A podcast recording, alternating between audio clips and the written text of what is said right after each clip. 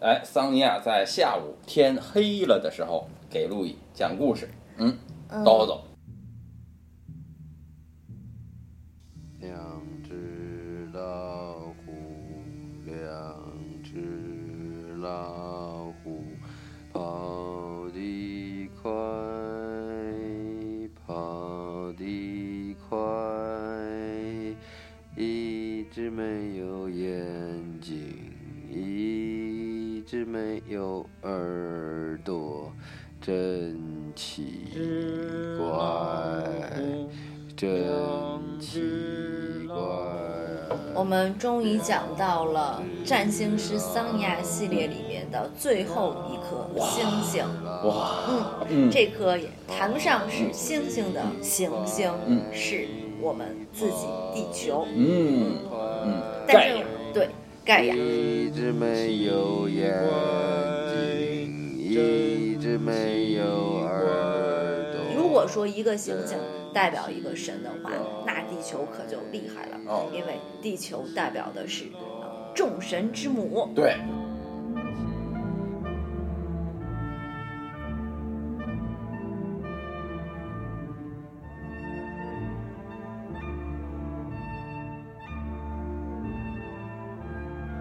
刚才你在睡觉的时候，我找到了这本儿这个赫西俄德写的神谱哈，嗯嗯，这个这个神谱里面呢，它只涉及到一个神奥林匹斯山神系统哈，就在这个公这个公元前七八世纪的时候啊，其实嗯、有好多神系统，但不说北欧了，光是希腊就有好几个，对比如这个俄尔普斯的这个信仰，对狄奥尼索斯的这个系神系统哈，还有一个叫什么呃厄留西斯密仪，崇拜的是这个博尔塞福涅和他妈，所以我们最知道的就是赫西俄德的这个奥林匹斯山神谱。嗯这个神谱是以这个呃盖亚为开端的嗯。是啊，后边他生出的孩子和孩子的孩子分别是每一代的主神哈、嗯。到宙斯就是第三代主神，但实际上，嗯，盖亚他之前还有一个个原因，还有一个原因。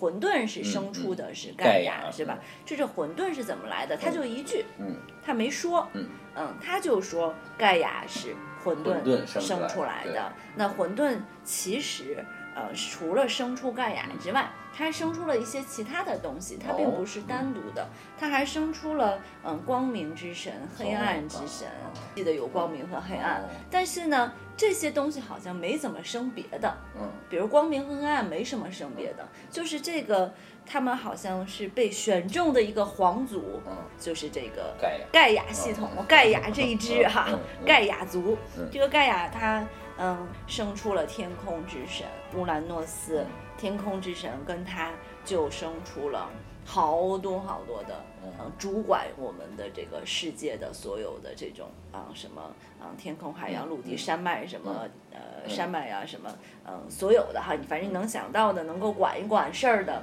嗯都有。他们最小的小儿子就是土星的这克罗诺斯是吧？他杀了他，呃，他他把他爸爸的这个生殖器打下来，他是成为了第二代主神。那么他又生出了宙斯，嗯呃，然后盖亚还帮助这个宙斯妈妈，帮助了他保留了这个嗯宙斯，所以宙斯成为第三代主神，都跟盖亚有关系。他是一位位高权重的这个神。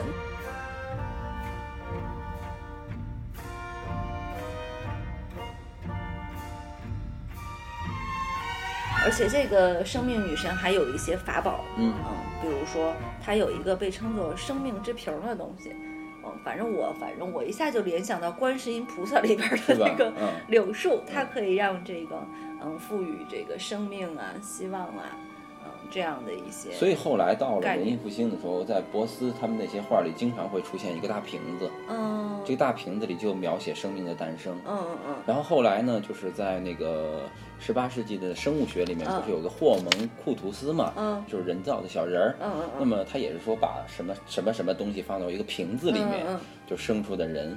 嗯嗯嗯，除了生产了神之外，他也生产了很多的人人，它是用泥还是什么做的？跟我们中国的那个女娲好像很像。嗯，基本上在神话的，就是希腊神话的层面上，地球就是这么个形象。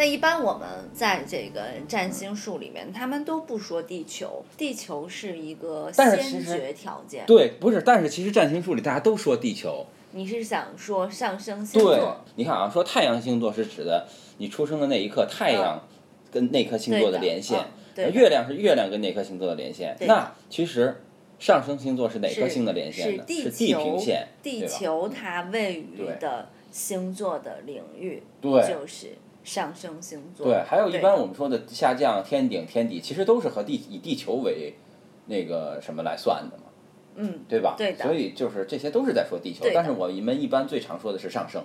嗯是，上升是一个人的被称为社交面具，哦就是哦他希望在现实中被认可的一种状况。那为什么以前有一种说法说上升是你三十岁之后的形象？因为说是人格面具嘛，哦就就是三十岁之前你还比较天然，三十岁之后呢，你就了解了这个世界，就等于很像是第二次青春期，啊就有啊了人格面具了。对的，对的，那是不是不好呀？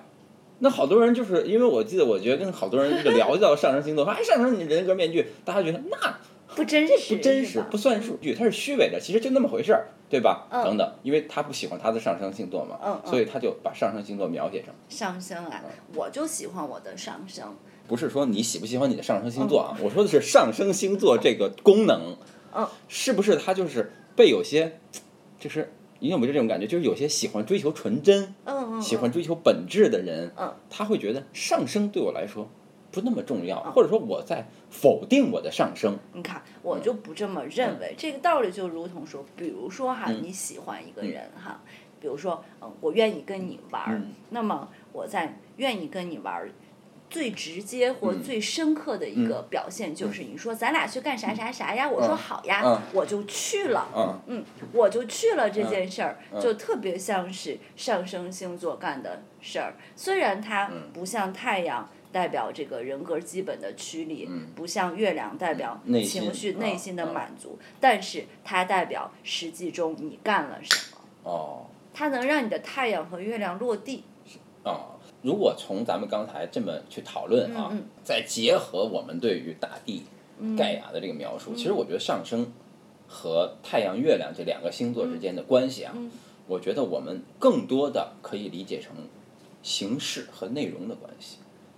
就是太阳星座和太阳和月亮是你的这个内容层面，嗯上升星座是赋予你这个内容以形式的一个层面，嗯它是一个形形式。对，就比如说面具是什么？面具是一个形啊，嗯，相当于我呈现给别人外表的是什么？嗯就是说内容是指的人的心灵，嗯嗯没有无形式的状态，然后形式是啊有形式的状态，就是把它客体化了，对客体化。，显现出来了啊。所以呢，我说什么来？我刚才说说哪儿了？说，所以人们对地球的思考，嗯人对地球的思考永远是跟形联系在一起的。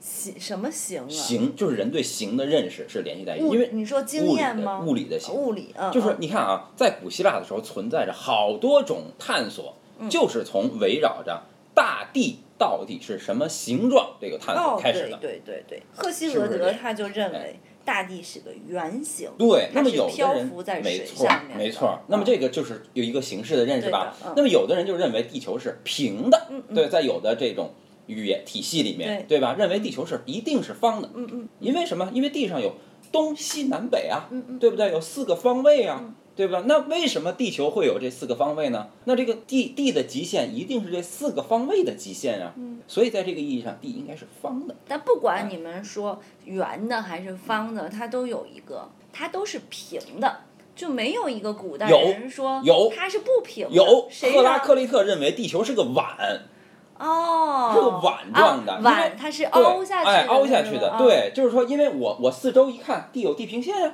而且这个地平线我认为是高于我的，对不对？哦那么在这样意义上，那我觉得，哎，那岂不从这个直是越来越高，越来越高？它怎么不是但是天是平的呀，天是个无限的，所以天是平的，地呢是个碗。这样的话，啊我们看到的地平线对，就是我们四周一圈儿，哎，我就在碗中间儿，往周围这么一看，这也是一个逻辑。但还有他怎么那看欧式几何呢？如果他觉得地、地球是个 碗，欧式几何是按照天的逻辑来构造的呀，哦所以天是理念呀，啊他认为天天是绝对的平那是啊。平的？对，所以说哦几何是在天上构造出来的，哦对不对？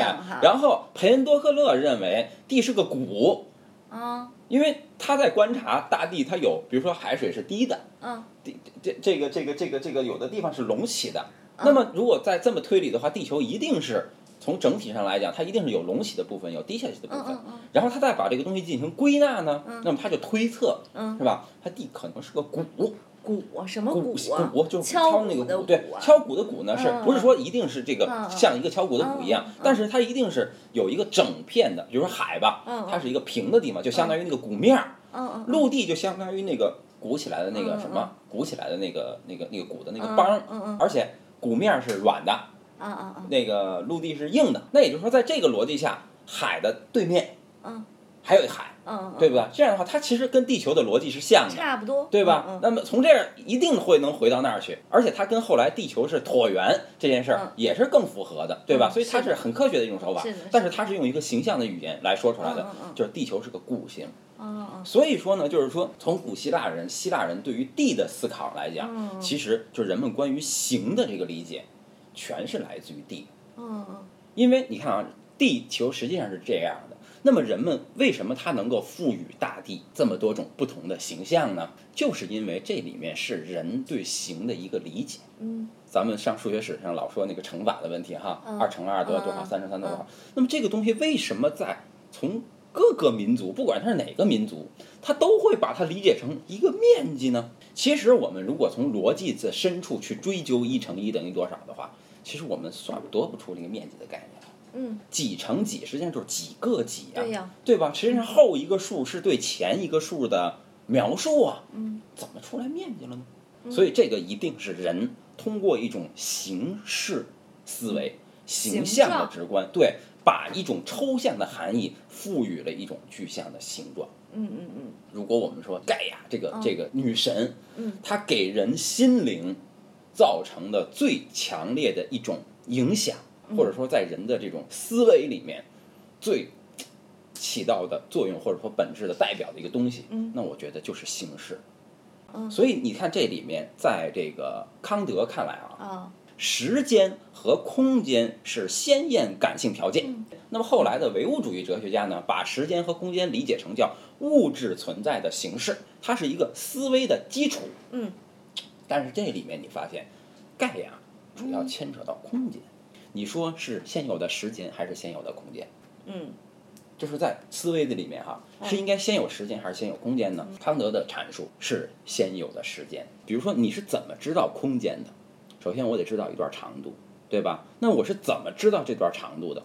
那么我知道它从 A 点到 B 点有一段长度，对不对？嗯那我觉得有一个从 A 点到 B 点的过程，我就得先看一下 A 点，再看一下 B 点，这么哎这样过来，我就知道它这是有一个空间了。那么在这个意义上，时间在先，空间在后，也就是时间是比空间先验的一个命题，对吧？那么他的这个假设和牛顿的经典物理是联系在紧紧的咬在一起的。嗯嗯牛顿的体系成立，他的体系就成立，嗯嗯对不对？对的，但是你发现，其实这个不像神谱里的描述，嗯，神谱里的描述正更接近后来相对论的描述，嗯，一定是先有空间才有的时间，声谱为啥是先有空间？因为是先生出了盖亚，盖亚才生出的时间老人，嗯嗯对的，嗯。因为在相对论的时间观里面，嗯。它是没有牛顿物理学中的那种绝对时间的，因为嗯所谓的时间取决于我们测量时间的方法。嗯，就跟我们站在地球上，所有的星星都让我们转一样。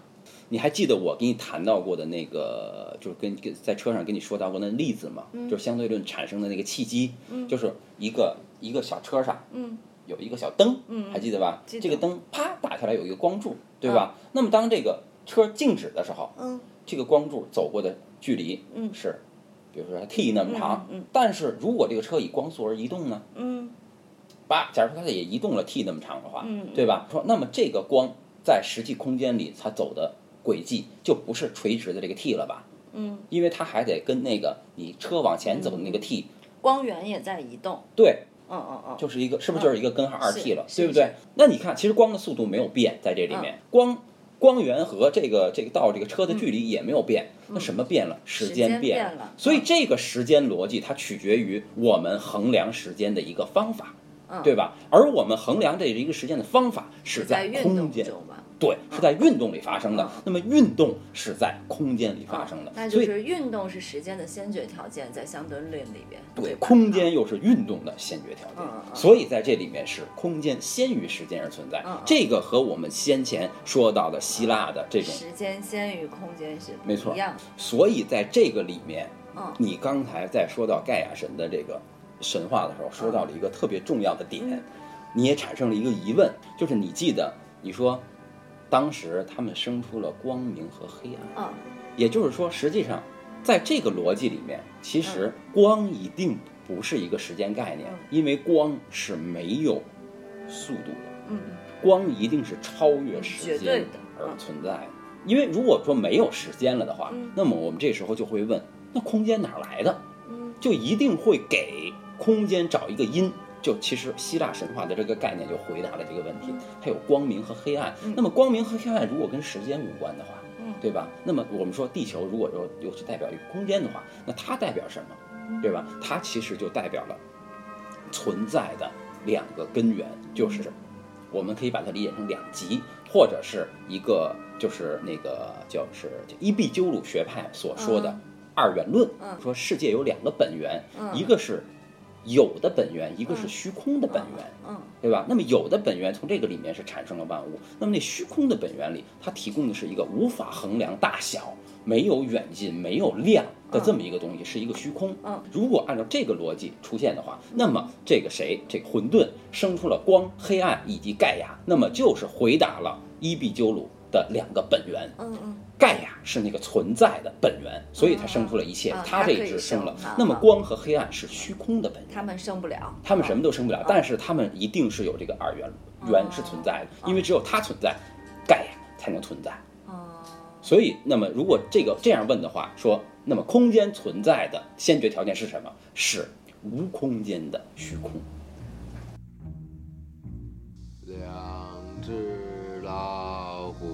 两只老虎，跑的确，比如你在画素描的时候，必须要有明暗，你才能有空间嘛。是的，啊是的，是的。对，而且你说为什么这个二元很重要？就是我最近啊也发现，我最近天气特别热，所以我的配偶他总是在家里画画。嗯，然后我就发现，哎，两个人在家就可以抛弃全世界了。嗯。因为我们俩可以一起吵架，嗯。一起吃饭，嗯。一起下棋，一起看电视，就像这个。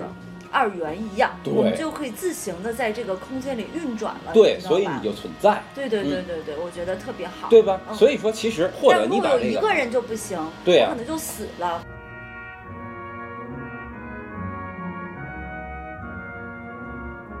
如果你从弦理论的角度来说，最后的物质巴拉巴拉再小再小再小积分啊，原子、电子、粒子什么，再小的积分，其实它都是由振动或者是用运动造成的嗯，对吧？那什么造成它运动呢？这时候我们熟悉的那个磁力的概念就出现了。嗯磁的构成是什么？其实它什么都没有，它只有两极。这个就是伊比鸠鲁学派虚空的价值。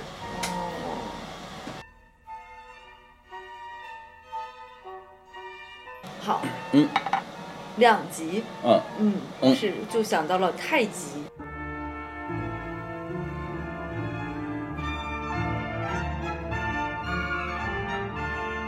嗯，对。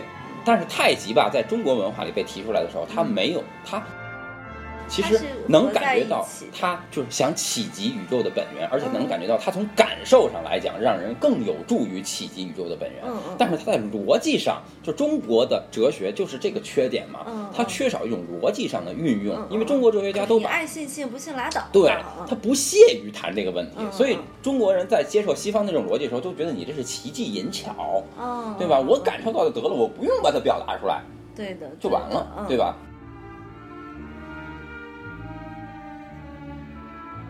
所以说，这个最后这些东西，就是哪怕中国哲学去触动到的这些东西，嗯最终都是在一个西方的系统内获得它的解释。嗯，对，再次阐释。对，所以包括阐释赋予它形态的这个能力，我觉得都是你的上升星座嗯给你的这个能力。嗯啊，所以在这个意义上，就等于整个的西方的哲学就是东方哲学的。上升星座。嗯嗯，好的，嗯，好，好，再见。再见。嗯。